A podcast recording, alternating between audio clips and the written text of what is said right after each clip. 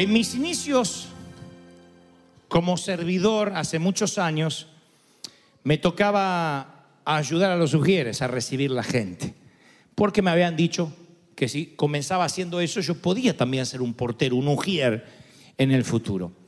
Y recuerdo un día en particular un servicio de sábado por la noche, donde quien había atendido el teléfono, el único teléfono que la iglesia tenía por aquel entonces, había recibido la llamada de una dama que buscaba una iglesia donde congregarse. Y era foránea, era de otro país, no tenía una iglesia donde ir, pero ella decía, no soy cristiana, ni evangelista, que era la manera de decir al evangélico, evangelista.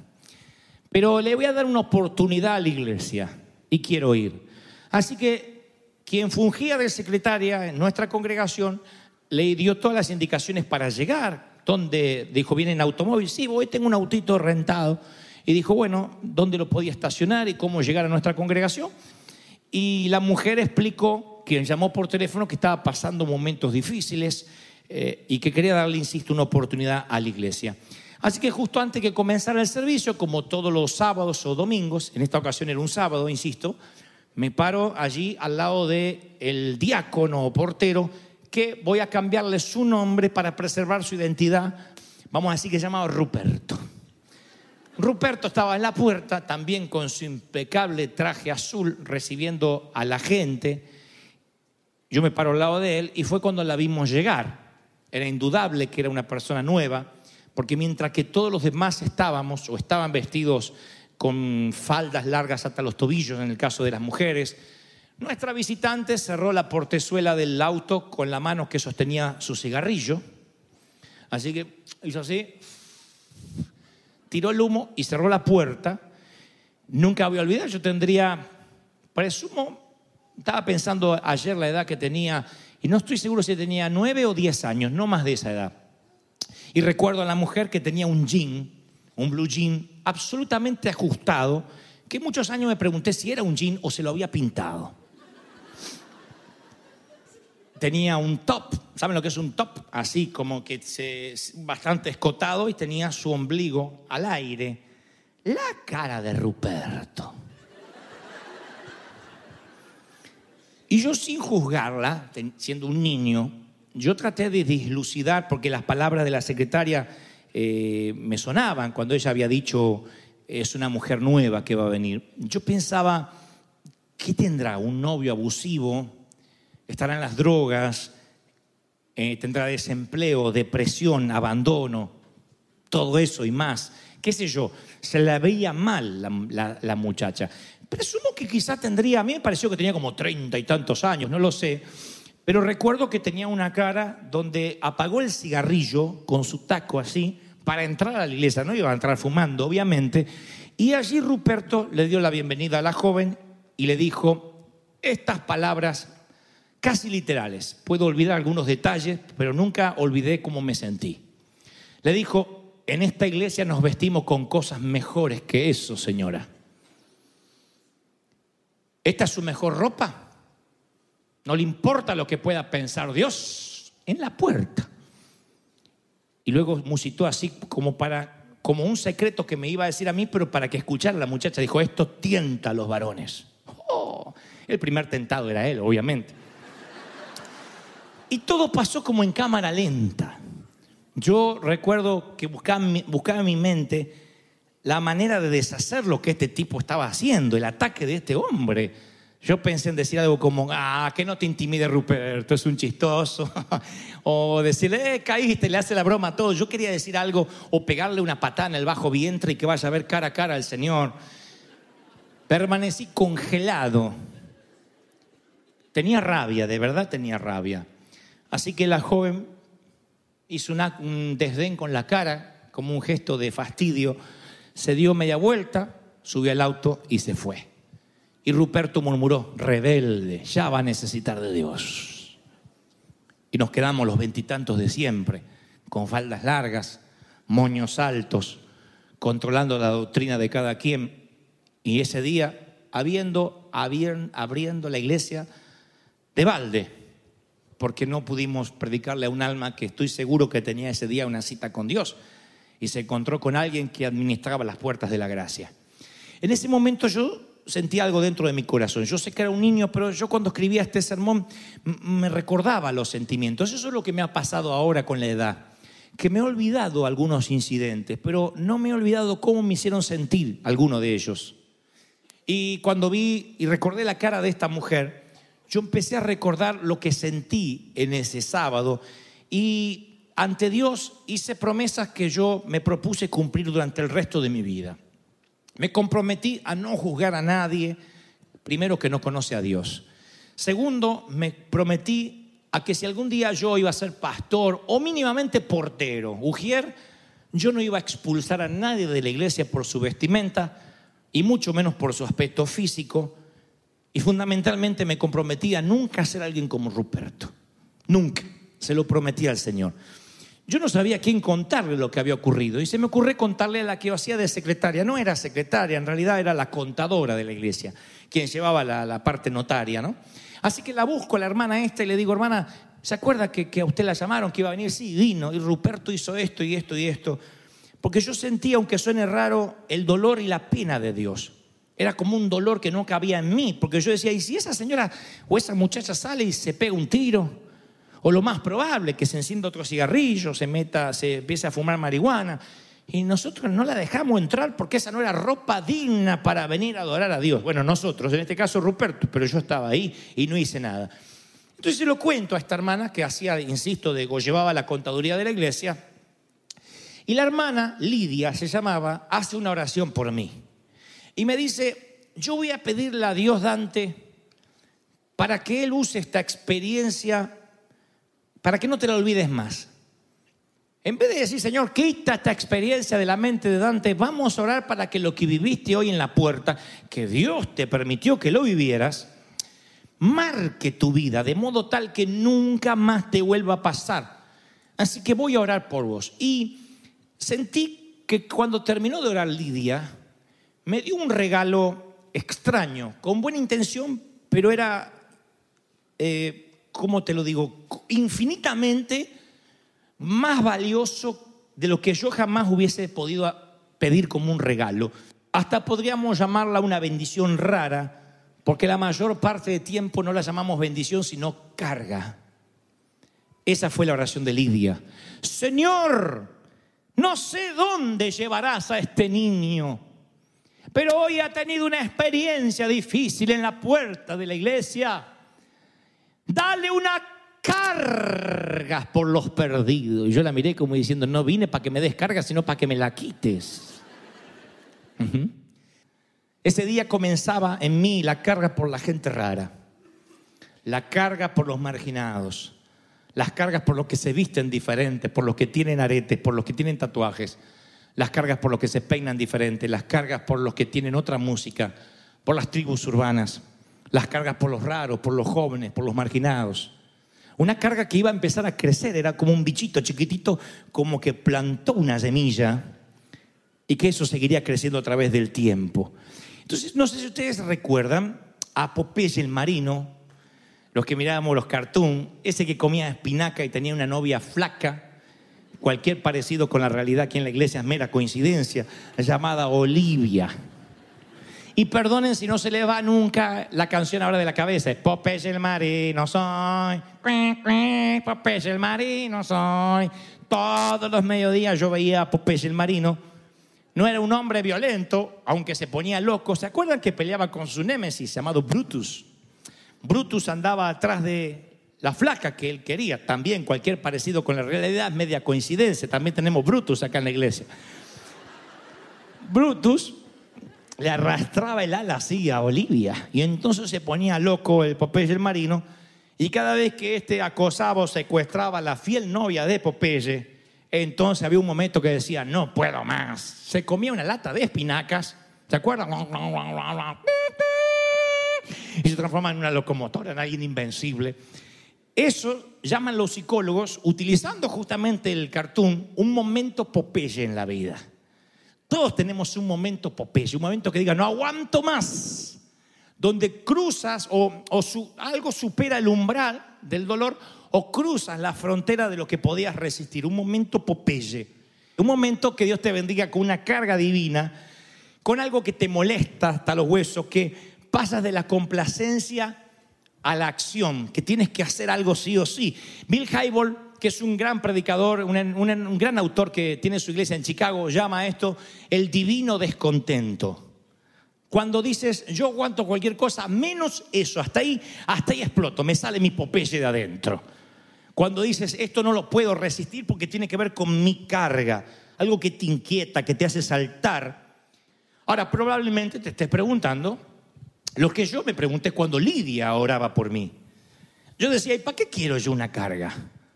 Yo soy un chico joven. Yo lo que quiero es que echen a Ruperto, no que me den una carga a mí. ¿Para qué quisiera yo una carga? Casi todos preferimos evitar carga. Ya todos tenemos las complicaciones diarias de la vida como para que alguien te ore por una carga. ¿Para qué pedir a Dios más carga, más trauma, más lágrima? Es normal que todos los mortales querramos evitar el dolor. Tú me dices, ¿te gustaría una carga de parte de Dios? No, ¿para qué quiero carga? O sea, yo puedo saber que hay hambre en el mundo, pero no tener la carga por mitigarlo. Puedo saber que hay divorcios, la tasa de divorcios elevada y no tener la carga por ayudar a los divorciados. Una carga es algo que te quema. Y no hablo de, sí, sí, a mí también me molestan los perdidos. No, hablo de aquello que no te deja dormir, que te inquieta. Porque eso fue lo que empezó a pasar luego de la oración de Lidia. No me pude olvidar más de esa dama que entró con sus jeans ajustados y que Ruperto echó. Esta dama no conozco el nombre. Me hizo pensar que todos nosotros vivimos mm, eh, episodios traumáticos de esa forma para que tengamos nuestro momento Popeye, un momento donde des- desarrollamos músculos espirituales en algunas áreas. Y yo tengo tres que quisiera llevarte a transitar a partir de tres preguntas que te quiero hacer. Son tres preguntas que, que yo se las voy a hacer eventualmente a mis hijos. Cuando alguno de ellos me diga, siento el deseo de servir a Dios, yo le voy a preguntar, número uno, ¿qué parte tu corazón? ¿Qué es lo que hace que tu corazón se conmueva hasta hacerse pedazos? ¿Quién o quiénes te hacen llorar? ¿Qué cosas te revuelven el estómago? De modo que eso te mantenga sirviendo al Señor. ¿Qué, qué injusticia te quita el sueño, te abruma? Nehemías es uno de los mejores ejemplos de la Biblia de lo que sufre un corazón humano ante una carga divina. Nehemías era un copero del rey, no era un profeta, no era un hombre que estaba estudiando en el seminario, ni a los pies de otro profeta. Era alguien que tenía un oficio, una profesión digna, que era ser una suerte de chef, de probador de la- de la- del vino del rey. Y ese era su trabajo dentro del palacio. O sea, era un hombre que trabajaba hoy en la Casa Blanca, en la cocina de la Casa Blanca. Ganaría bien, un buen salario, y un día se viene a enterar que las murallas de su Jerusalén amada y amada por Dios se habían destruido. Y siente angustia. Nehemías dice, los que se libraron del destierro y se quedaron en la provincia están enfrentando una gran calamidad y humillación. La muralla ha sido derribada con sus puertas consumidas al fuego. Y cuando yo escuché eso me senté a llorar. Hice duelo por muchos días, ayuné y oré a Dios del cielo. ¿Por qué este tipo está ayunando por las murallas y el escopero? ¿Lloraría por las almas de Anaheim si eres jardinero? ¿Te preocuparías por los que se pierden allá en Angola, en Nepal? Si tú trabajas de chofer o estás en el fregadero de la cocina, tú dices, no, no tengo cabeza para eso. Allí es cuando cobra sentido la oración de Lidia sobre mí. Dale una carga y Dios te regala una bendición rara. Una bendición que no todo el mundo está capacitado para llevar. Es un dolor, unas ganas de llorar y no sabes por qué, porque no te compete, no es tu gente, no es tu carga. Sin embargo, Nehemías se siente tan amargado que lloró y no solo da rienda suelta a sus sentimientos llorando, sino que busca a Dios y por medio de esa angustia se da cuenta que tiene una bendición inusual, que él va a viajar y ocuparse de la reconstrucción de los muros. Entonces pregunta, para hacernos a fin de año, ¿cuándo fue la última vez que sentías que se te partía el corazón a ver la necesidad ajena, no la tuya? No cómo vas a pagar, no cómo pagar la renta, porque a todos se nos parte el corazón de ver la necesidad propia. Ahí se me parte el corazón cuando veo que no tengo lo que quiero. No, los demás. Tal vez fue en el cruce de esa avenida cuando ese vagabundo sin techo te miró a los ojos y buscaste unas monedas y justo no tenías. Y algo, hubo un clic ahí en los cielos. Porque a veces son ángeles con forma humana para saber qué harías como samaritano en determinadas situaciones. Tal vez fue cuando te cruzaste con ese chiquito que apenas sabe leer o cuando la adolescente que te hizo la manicura te contó que está esperando un bebé y se lo va a quitar. O tal vez fue cuando derribó tu corazón de un puñetazo cuando viste a una mujer golpeada. Fue como que si tú hubieses recibido el puñetazo, pero en el alma. O cuando ves a los pobres y notas todo lo que les falta. O cuando te enteras que no hay alguien, que hay alguien que no tiene dónde vivir. O una madre soltera. O ves a los enfermos de, de HIV. Entonces te detienes un momento y preguntas, ¿qué me parte el corazón? Y el tema es que algunos dicen, yo ya sé que me parte el corazón. Y los que ahora dicen, y a mí no me lo parte nada. Eso es lo triste. Porque no van a pensar que esto es para algunos elegidos a los que a los nueve años les ora una tal Lidia y les cae la carga. Eso es una carga que debiéramos tener todos. Yo recuerdo que a los nueve años ella dijo, dale una carga.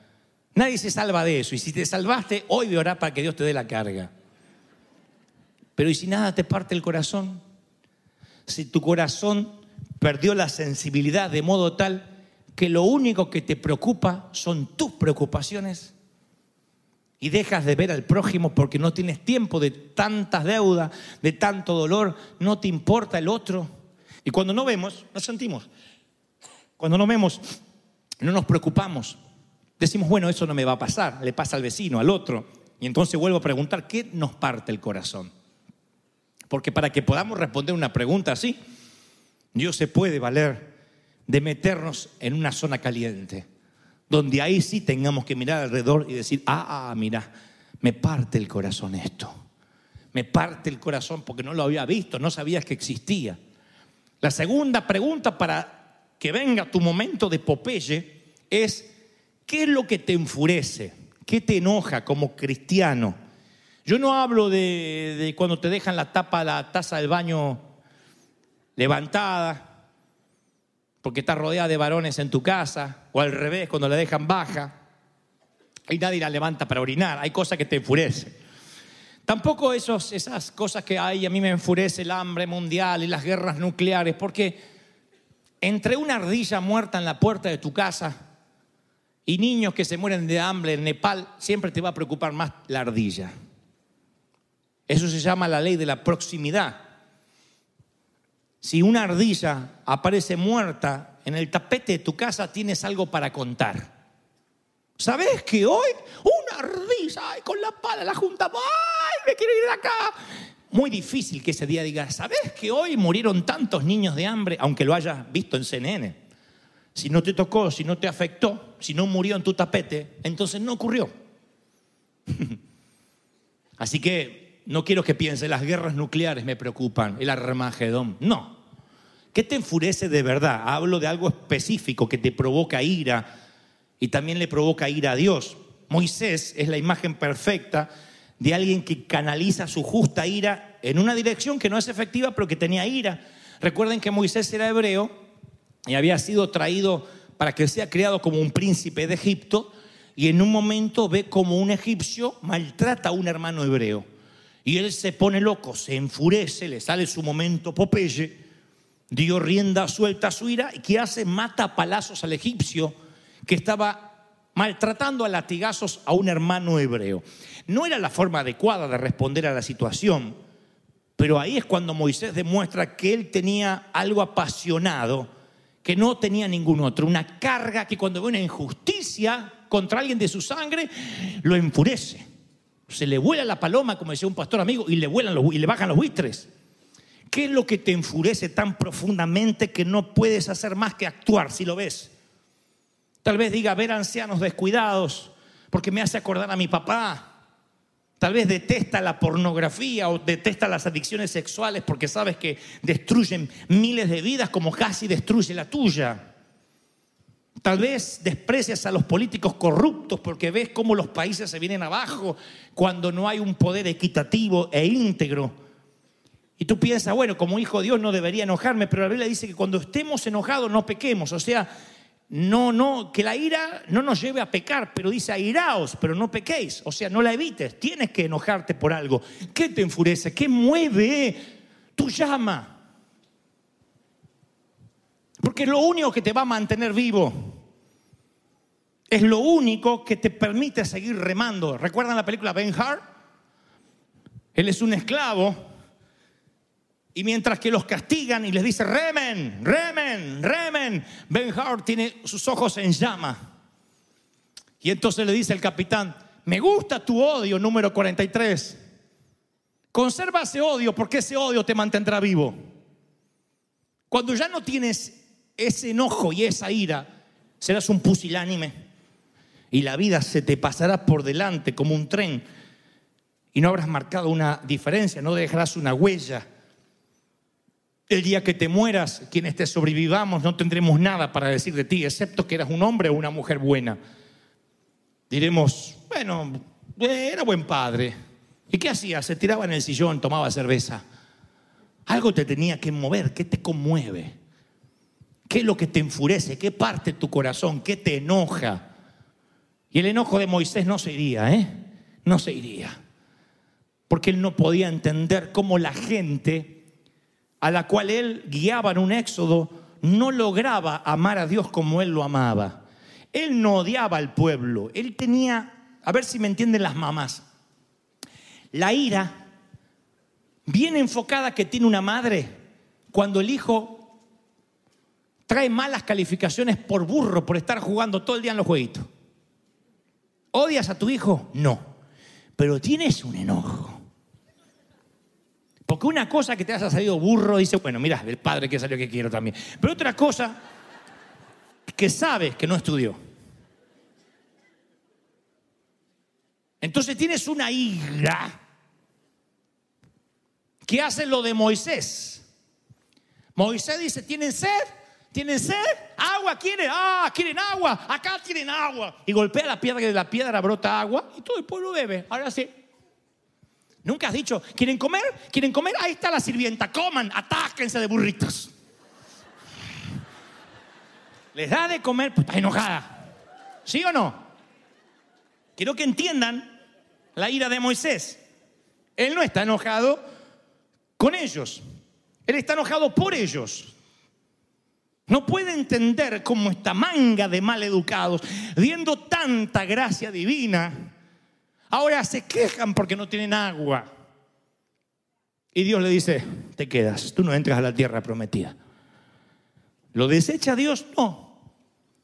Lo usa para prepararlo a todo ese pueblo para una tierra que él no podrá ver, como los padres y las madres en la mayoría. Los preparamos para un matrimonio en el cual no participaremos. Los preparamos para que sean padres de hijos que no serán nuestros, serán apenas nietos pero tenemos que llevarlos a la vida y a veces no puedes ser pusilánime. y decir, bueno, que el líder de los jóvenes, que el pastor me lo críe. No, es tu deber. Es tu problema, es tu hijo, tú lo pediste, Dios te lo entrega y es tu responsabilidad criarlo, protegerlo. Ser mala, según su óptica, habrá momentos que tu hijo te va a detestar y eso está bien. Es una etapa, va a pasar. Él no tiene edad para entender que lo haces por su bien. Él te maldecirá por quitarle el iPad. Él te insultará porque le quitas el celular y dice, no te encierras en el baño con el celular si vives en mi casa. Cuando pagues renta, ahí lo hablamos. Te va a odiar, porque te va a decir que tiene 17 y él hace lo que quiere. Entonces vas a tener que amenazarlo con bajarle cuatro dientes en el nombre del Señor. Cuatro. No le bajen más porque queda feo. Son cuatro. Los de acá. Aunque sea lo último que haga. Claro, y tú dices, pero eso está mal. Eso que la ley dice que me puede denunciar. Tú tienes un problema mayor que ese.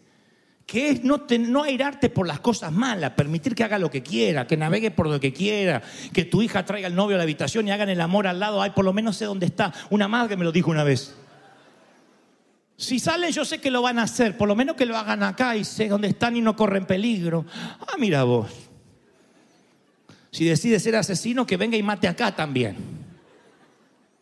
¿Cómo puede ser que pierde la ira santa de una madre o de un padre que debe tenerla enfocado? Tengo, estoy airado con este sistema, no voy a permitir que ningún país, ninguna sociedad, ninguna moda, ninguna tribu urbana me robe a mi hijo, es mi responsabilidad. Yo soy el sacerdote y la sacerdotisa del lugar. ¿Recibe la palabra, sí o no? Tercero, ¿qué te hace accionar? ¿Qué hace que reacciones? Porque a muchas personas puede darle pena, pero no reaccionan. Otros se escandalizan y dicen, heme aquí, Señor, envíalo a Él. ¿Qué hace que quieras tú involucrarte? En el Antiguo Testamento hay un ejemplo de cuando a alguien le importa algo tanto como para actuar en contraste con los que no hacen nada. Todos están preocupados, pero nadie hace nada. David y Goliat, el valle de Ela. El gigante desafiando los escuadrones de Israel. Todos preocupados, todos saben de que de esa batalla depende el futuro de Israel. No digo que a nadie le importa, a todos les importa, pero no tanto como para apostar la vida. Todos los soldados les importa, pero no tanto para jugarme la vida. Tengo carga, pero eh, tampoco renunciándolo a lo mío. Yo escuché a esa gente. ¿Tienes carga por los demás? Sí, sí, sí, sí, pero, pero, pero tampoco, eh, primero tengo que pensar en mí. Entonces los soldados que estaban ahí bajo el mandato de Saúl, todos estaban preocupados, todos veían al mismo gigante. No fue que hasta un muchachito dijo, ¿quién es este para atentar contra los escuadrones de Israel? Un tipo tan grandote no puedo fallar la pedrada. Con un Dios de mi lado, yo sé que voy a vencer. Y es él el que le da la victoria a Israel. Un muchacho, qué vergüenza para toda la infantería de Saúl, ¿no? David hace que el gigante lo haga accionar. No encontrarán un solo episodio en que David pregunta, ¿debo ir? Eh, Señor, ayúdame, déjeme ayunar, si esto es de Dios, si puedo vencerlo, no. Él siente enojo y lo hace accionar. ¿Pero quién es este? Si que un oso y un león viene a quitarme las ovejas, yo se las saco de la boca. ¿Quién es este incircunciso para venir contra los escuadrones del Dios viviente? ¡Ja!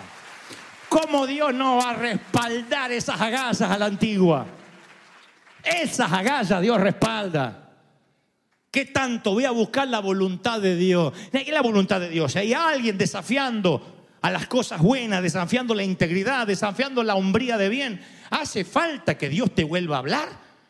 No te dan ganas de accionar, de decir, ¿quién es este? No te sale de adentro el Popeye. ¿Cuánto vas a ver que Brutus secuestra a Olivia sin hacer nada? ¿Dónde está tu lata de espinacas? ¿Dónde está la mía? Yo tengo un momento donde sé que voy a comerme la lata de espinacas y me harté. Me hartan, me hartan los religiosos, me hartan, sí, de verdad, me hartan. Está lleno de rencor, hermano. No, me hartan. Me hartan la gente que, que- que come santos y defeca diablos. Miren qué fino, ¿eh? Eso me enfada, claro que me enfada. Y algo te tiene que enfadar de modo que digas, voy a hacer algo, porque enfadarte solo no sirve. Ya cara de cultos tenemos un montón. Necesitamos gente que diga, me enfada, pero pastor, voy a hacer algo, voy a salvar almas, voy a predicar, voy a hacer una espina clavada en el talón del infierno, un problema para Satanás. Alguien tiene que decir amén. Ahora, si lo piensas, vas a saber que esa carga que Dios te da a la mayoría no le importa, solo y ni la perciben. Cuando sienten la carga vas a sentir frustración porque verás, lo primero que notarás que a los demás no le importa como a ti. No les importa. Pregúntenselo a los misioneros que van por las iglesias, muestran los chiquititos, muertos de hambre, levantan una ofrenda y todo el mundo se compromete a enviar una ofrenda y sostener al misionero todos los meses. Al tercer mes no le manda más nada. Ojo que no ve, corazón que no siente. Hay que mostrarles el video todos los domingos si no dejan de dar. Pero siempre lo que más los va a preocupar es la ardilla en su, la ardilla en su tapete. Antes que el misionero que ya se fue y no le vemos más la cara. ¿Para qué mandar la plata allá? Y eso pasa cuando tenemos una carga. La razón que a ti te importa y otros no es porque Dios apuntó esa carga directamente a tu corazón. Dios no apunta las cargas. A ver, este grupo reciba la carga y todo el mundo recibe la misma carga. Dios dice a ti. Y acá. Lidia oró por mí, no oró por mí, Ruperto. Oró por mí. ¿Y por qué Dios apuntaría determinadas cargas a nuestros corazones? Porque hay cargas inusuales, como regalos que algunos tenemos. Yo creo que es por algunas cosas que vivimos, vivimos. Creo que es por la forma que nos lastimaron, por la forma en que fuimos formados, que hay algo que te llama la atención más que otra cosa, y Dios lo sabe. Como Él te formó desde el vientre de tu madre, sabe qué botones tocar. Sabe que si a lo mejor te muestra los borrachos, los ebrios, a ti te va a conmover. Tienes una carga por los alcohólicos. ¿Por qué? Porque en tu familia viste la destrucción de tu propio hogar, cómo tu papi venía y maltrataba a la mami, o cómo se iba con otras mujeres, o cómo el alcohol lo denigraba como un animal.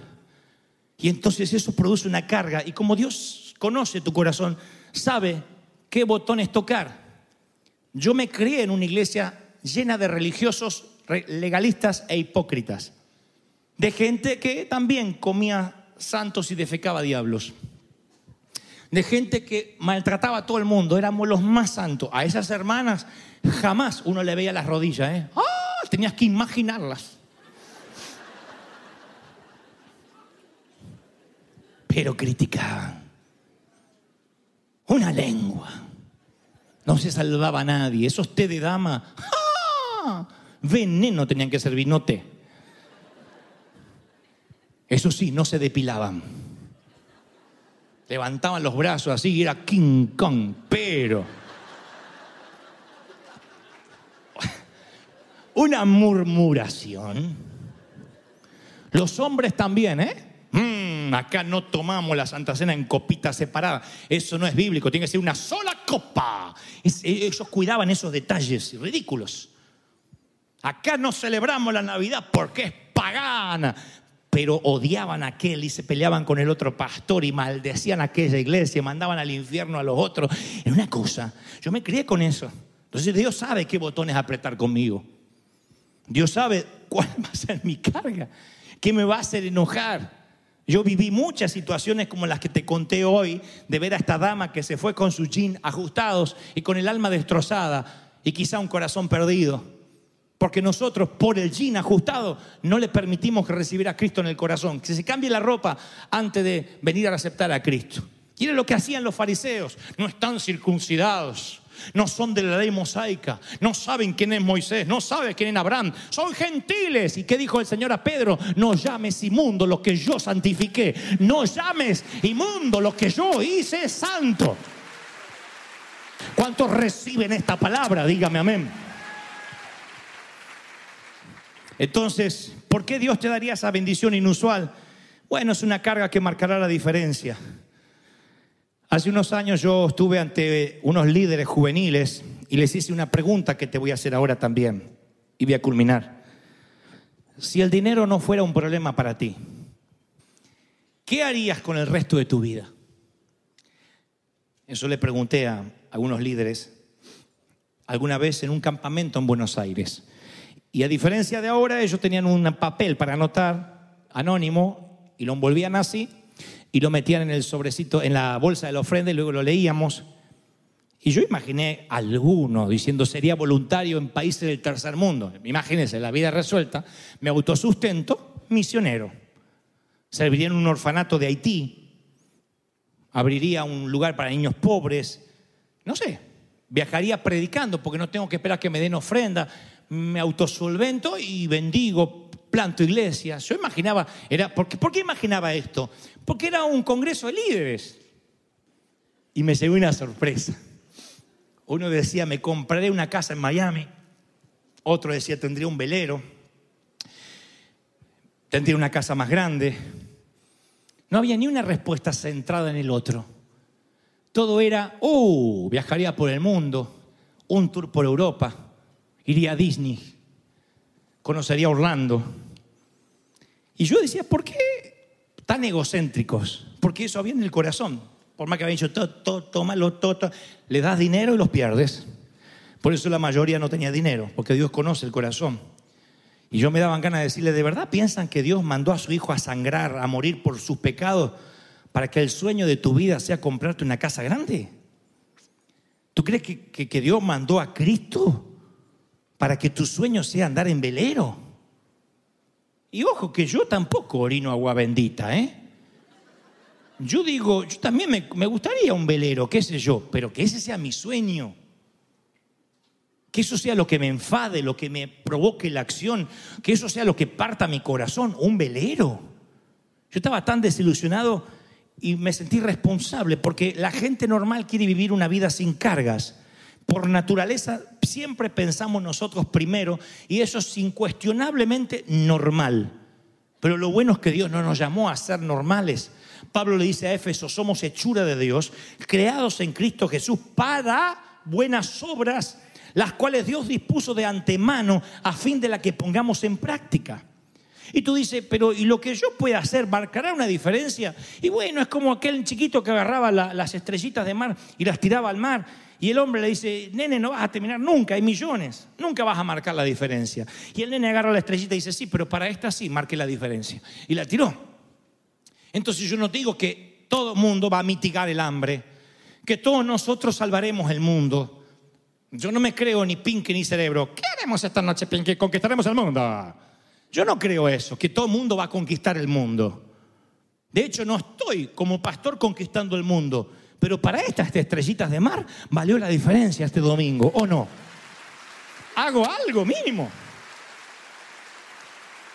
Y eso hace que dejemos una huella. Capaz que como Nehemías ayunes, pero luego levántate y haz algo. Recauda fondos, viaja, apadrina un pequeño, lanza un ministerio. No puedes hacer todo, pero sí puedes hacer algo, porque la vida se te va. Yo copié una oración que alguien escribió hace muchos años, maravillosa, magnífica. Que Dios te bendiga con incomodidad ante respuestas fáciles, las medias verdades y las relaciones superficiales para que puedas tener vida en tu corazón. Que Dios te bendiga con ira ante la injusticia, la opresión y la explotación de las personas. Que Dios te bendiga con lágrimas que derrames por los que sufren dolor, rechazo, hambre, para que extiendas la mano desde el dolor. Que Dios te bendiga con la locura de creer que puedes marcar una diferencia en el mundo para que hagas lo que otros dicen que es imposible. Que Dios te bendiga de una manera rara e inusual, dándote una carga divina para que te importe más el hambre en la otra punta del mundo que la ardilla que se te murió en el tapete. Y si uno puede tener esa carga inusual, eso que Lidia oró por mí a los nueve años, la vida cobra otro sentido. El egoísmo pasa a ser un recuerdo. No nos vamos a volver santos, puros por nuestras obras. Es la redención, es la cruz la que nos santifica. Pero sí creo que vamos a ser mejores personas, un poquito mejores, un poquito menos egoístas. Pensar en los que sufren, en los que no tienen. Tenemos que pensar que nosotros no somos prioridad, es el otro siempre el que lo necesita. Y entonces Dios siempre te va a tener como un canal de bendición. Siempre te va a poder usar. Te vas a usar porque sabes que tienes una carga, una ira. A lo mejor te pierdas una tierra prometida porque agarras a, a palazos a una piedra. Puede que me pase a mí. A veces pienso que hay cosas que me enfadan tanto que me costarán parte de lo que Dios me ha dado. Pero prefiero vivir con ese enfado, el que tenía Saulo, que luego se transformaría en Pablo, un enfado, una pasión, porque por lo menos me mantiene vivo. Número 43, sigue remando, ese odio te mantendrá vivo. Y no hablo del odio visceral hacia otras personas, hablo del odio hacia el pecado. Esas cosas mismas que aborrece Dios. La palabra aborrecer está en la Biblia y es utilizada en términos de Dios, divinos. Dios aborrece la vanagloria. Hay cosas que Dios odia y está bien que odies cosas, porque eso te mantiene vivo, eso te hace criar a los hijos de una manera diferente, te mantiene como pastor de otra manera. Hay cosas que yo no voy a tolerar y no porque me he puesto más grande, ni más viejo, ni más intransigente, o, o- que no tolero lo que antes de joven, sino porque he entendido que el propósito de Dios siempre conlleva algo que te parte el corazón, algo que te entristece, que te enfada y que te lleva a accionar. Así que vuelvo a preguntar, si tu vida en términos financieros se resolviera antes que termine este año, ¿qué harías con tu vida? Eso debería responder que te parte el corazón. Si piensas que lo primero que harías es comprarte una casa, entonces lo más probable es que tengas que reorganizar o repriorizar tus prioridades. Tengas que volver a arreglar el cronograma de tu vida porque las deudas no te dejan pensar como un hombre de Dios. Si crees que lo primero que harías es comprarte un auto mucho más nuevo, no está mal, no está mal. Digo, si es lo primero que harías, entonces deberías ordenar tu cabeza. Tal vez por eso no tengas el auto y tengas que andar en camión, porque el Señor necesita que comprendas que tu prioridad es el prójimo, el otro. Eso únicamente lo puede dar el Espíritu Santo. Y el Espíritu Santo puede darnos esa carga, ese regalo. Así que yo voy a orar para que te intranquilice el Señor las noches. Que Dios te dé una bendición inusual. Y aunque digas, no lo voy a recibir, te lo voy a encajar como Lidia me lo encajó a mí. Salta del asiento rápido, ponte en pie ahora y prepárate para recibir esta carga. Una carga inusual, una bendición de las raras, de esas que algunas darán fruto rápido, otras estarán allí enquistadas en tu corazón por años y no se irán más. Así que voy a hacer lo que Lidia me pidió cuando tenía yo nueve años. Me dijo, Dante, poné las manos como para recibir algo. Y yo pensé que me iba a apapachar. Que iba a decir, Señor, sana su corazón. Voy a decir lo que Lidia me dijo. Que Dios use las experiencias amargas de tu vida para que se transformen en una carga por los que hoy pasan lo mismo. Yo oro para que si a ti mujer te usaron, te lastimaron y te subestimaron, uses esa carga para bendecir a otras. Para que en lugar de dejar eso a los pies de la cruz y no olvidarte, no acordártelo más, sea tu motor lo que te mantenga remando, lo que te mantenga vivo y sople las velas de tu barco. Encienda tu motor, coloquen las manos así hacia arriba y reciban ahora la carga, la bendición de Dios sobre no sé qué grupo de gente o sobre quiénes, pero yo oro para que Dios te dé una carga por los perdidos. La llama no se apaga.